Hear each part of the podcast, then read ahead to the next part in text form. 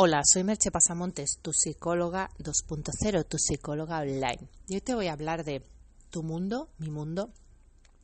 ¿Qué entiendo por tu mundo? Tu mundo viene a ser el mapa mental del que hemos hablado muchas veces o el modelo del mundo. Es decir, todas aquellas cosas que tú tienes en tu cabeza acerca de lo que es, es el mundo, tú mismo y los demás. Ahí hay experiencias, creencias, valores, criterios y además también incluyo en ese mundo los comportamientos.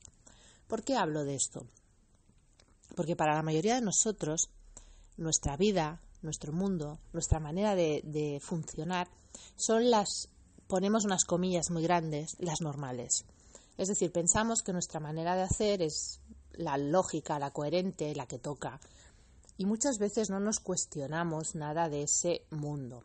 Y yo que eh, a día de hoy, la verdad es que puedo decirte que he tenido más de mil pacientes o clientes, seguro que más de mil, te puedo decir que hay muchísimos mundos y muchísimas maneras de organizar una vida y muchísimas maneras de, de todo, de tomarse las cosas, de comportarse, de...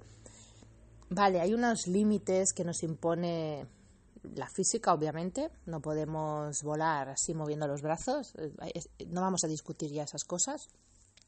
Hay unos límites que nos impone la sociedad en cuanto a, leyes, em, em, normas sociales que más o menos tenemos que cumplir, pero dentro de todo eso hay muchísimas maneras de vivir.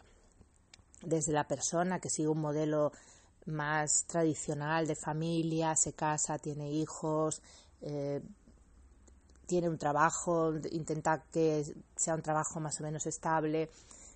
Luego, pues en su día esos hijos tienen nietos, cuida de los nietos y dices, bueno, ha llevado una vida más o menos pues como tradicional, ¿no? Podríamos decir, hasta la persona que se echa una mochila a la espalda y decide vivir recorriendo el mundo, trabajando aquí y allá y viviendo aventuras. O sea, hay muchas maneras de vivir. ¿Por qué comento esto? Porque cuando nos relacionamos con los demás, muchas veces damos por implícito que esa manera nuestra de ver el mundo, de, vivir, de comportarnos, mm, es como estándar y que los otros viven del mismo modo y eso no es así. Y esto crea muchísimas, eh, em, ay, ya diré la palabra, situaciones de, de, de, malentendidos, quería decir, muchísimo, muchísima fricción y malentendido, porque aquello que yo considero tan natural, para otra persona es algo pues que a lo mejor no hace nunca o que hace una vez cada seis meses. No sé, por poner un ejemplo donde hay personas que salen a cenar cada semana y para ellos es lo más lógico del mundo y hay personas que igual salen a cenar una vez cada seis meses. Entonces tú me dices, bueno, pero ¿de qué más da salir a cenar o no? Bueno, pues si yo salgo a cenar una vez cada seis meses, y hablo con alguien que sale cada semana y me dice a qué restaurantes vas, pues a ninguno, no voy a ninguno, porque, porque voy a ver tú, lo que una vez cada seis meses, pues quizá ni me acuerdo. Y en cambio para la otra persona eso es una cosa casi cotidiana, ¿no? Entonces, tengamos en cuenta eso a la hora de relacionarnos. Tengamos en cuenta que hay muchas maneras de estar en el mundo, hay muchas maneras de comportarse y que la nuestra no es ni mejor ni peor ni estándar y la de los demás tampoco y a partir de ahí será también mucho más fácil que nos entendamos mejor con los otros. En fin, una pequeña reflexión así de sábado.